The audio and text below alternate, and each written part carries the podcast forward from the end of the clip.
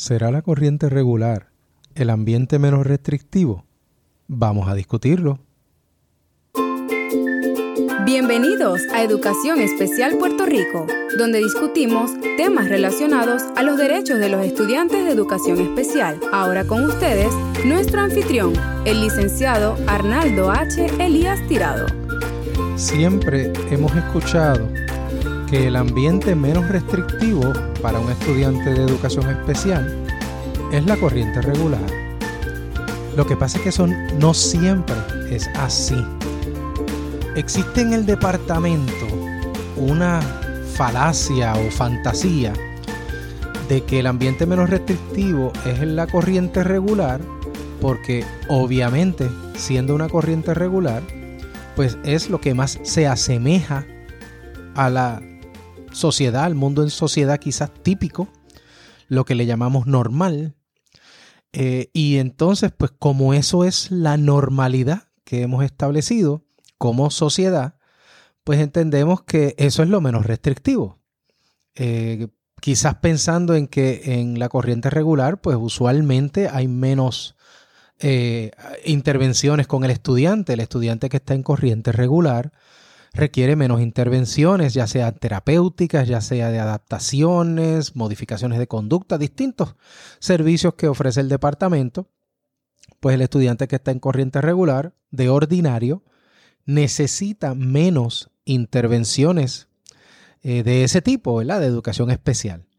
Ahora, quizás por el hecho de que es en la corriente regular donde menos intervenciones especiales ahí con el estudiante, pues se ha llevado eso a que sea sinónimo de una normalidad y por lo tanto es el ambiente menos restrictivo porque es lo que más se asemeja al mundo exterior. Lo que sucede es que nuestros estudiantes de educación especial requieren unos servicios y esos servicios que ellos requieren los hacen no típicos, ¿verdad? No por decir no normales, pero no son típicos.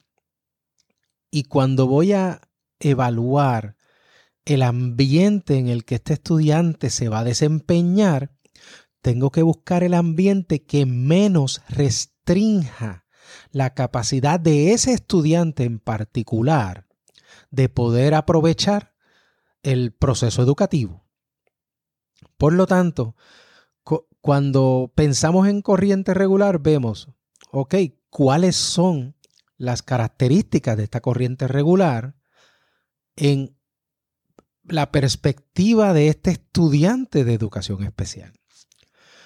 ¿Qué, ¿Qué, cosas tenemos en la corriente regular? Típicamente tenemos un salón de aproximadamente 30 estudiantes.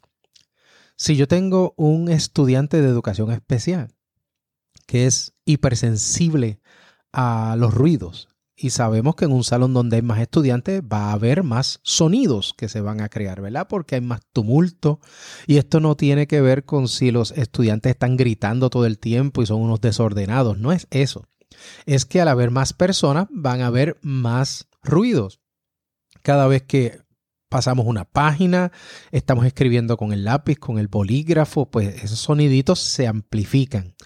Eh, si de momento los maestros están teniendo una discusión bien amena, una discusión bien dinámica en que los estudiantes quieren participar eh, y de momento pues no saben cómo levantar la mano y no decir ni una palabra hasta que no los llamen. Ustedes saben que no lo hacemos, hasta en la misma universidad eso pasa, que es profesor, pero esto, pero esto, pero esto. ¿Sabes? Eso de levantar la mano y esperar a que nos llamen y, aguantar y no decir nada, eso es muy difícil. Por lo tanto, imagínense una discusión en una clase de estudios sociales en donde se esté hablando de la historia de Puerto Rico y haya un dato que muchos estudiantes conocen algo y el maestro quiera pedirles la opinión de qué es lo que piensan sobre eso.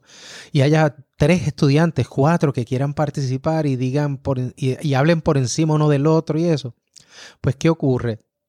Nuestro estudiante que es hipersensible a todos esos ruidos, pues ese ambiente sería restrictivo porque estaría ocupando parte de su cerebro en procesar esos ruidos que nosotros que somos más típicos, pues quizás sabemos cómo discriminarlos, ¿verdad? Y ni siquiera hacerle caso a, unos ruidos sobre otros. Por lo tanto, un estudiante que sea hipersensible a los ruidos, pues en una corriente regular va a estar un poco restringido y por lo tanto ese ambiente es restrictivo. No es el menos restrictivo para ese estudiante porque va a tener cierta restricción. Lo mismo la cantidad de personas. Si es una, un estudiante que se pone nervioso cuando hay mucha gente, pues sabemos que un salón de 30 estudiantes pues lo va a poner nervioso. Recuerden que toda esta información que tenemos de los especialistas, esto no es que no lo estamos inventando, ¿verdad? Tomamos toda la información y en base a eso es que vamos encontrando cuál es el ambiente menos restrictivo. Y nos dicen, ¿y qué pasa si el estudiante saca todas A? Eso no quita que ese ambiente sea restrictivo. Por lo tanto, el hecho de que tenga todas a cuatro puntos no quiere decir que tiene que estar en una corriente regular, porque podría ser que ese sería un ambiente muy restrictivo para el estudiante. Y entonces requeriría un salón donde haya menos estudiantes, donde haya eh, menos ruido, donde un maestro pueda controlar mejor al grupo y obviamente eso sería en una matrícula reducida.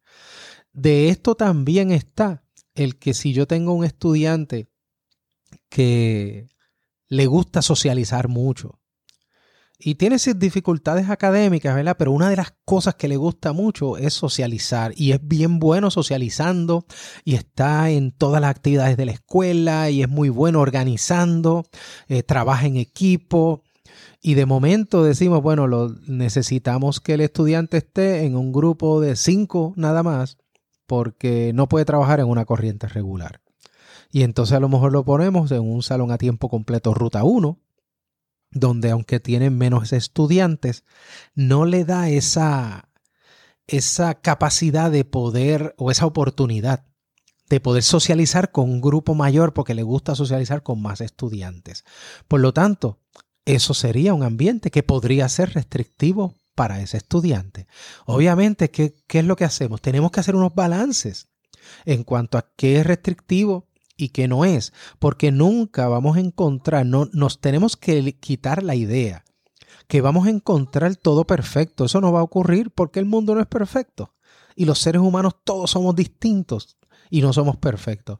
Por lo tanto, tenemos que buscar lo que menos restrinja al estudiante, no lo ideal, porque si lo ideal era que estuviera en un salón pequeño, pero entonces le afecta en la parte social y a lo mejor se pone triste de no poder compartir con más estudiantes, ustedes ven como para mejorar un área, empeoramos otra. ¿Cómo entonces podemos hacer para establecer un ambiente menos restrictivo para el estudiante? Es un reto, es, una, e, es un gran reto tanto para los maestros, los especialistas y los padres.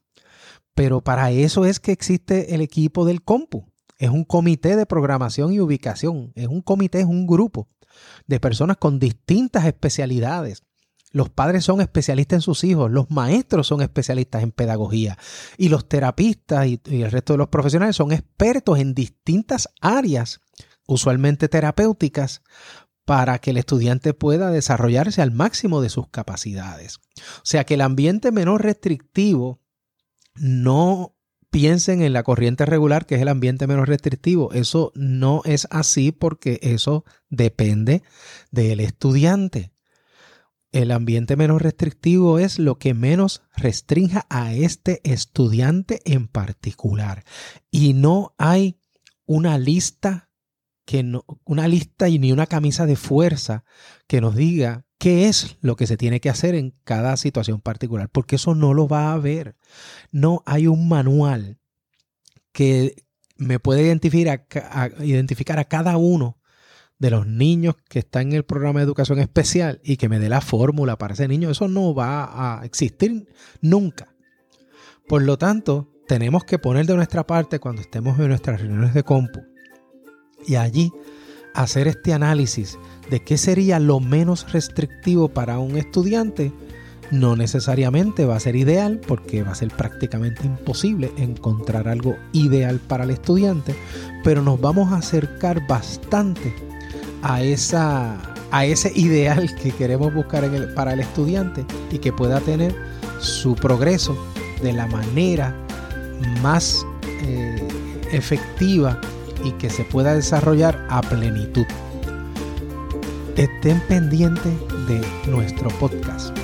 Vamos a estar poniendo distintos episodios que tratan sobre la manera filosófica de bregar con la educación especial para entenderlo más desde un punto de vista holístico, lo que es la educación especial. ¿Ok?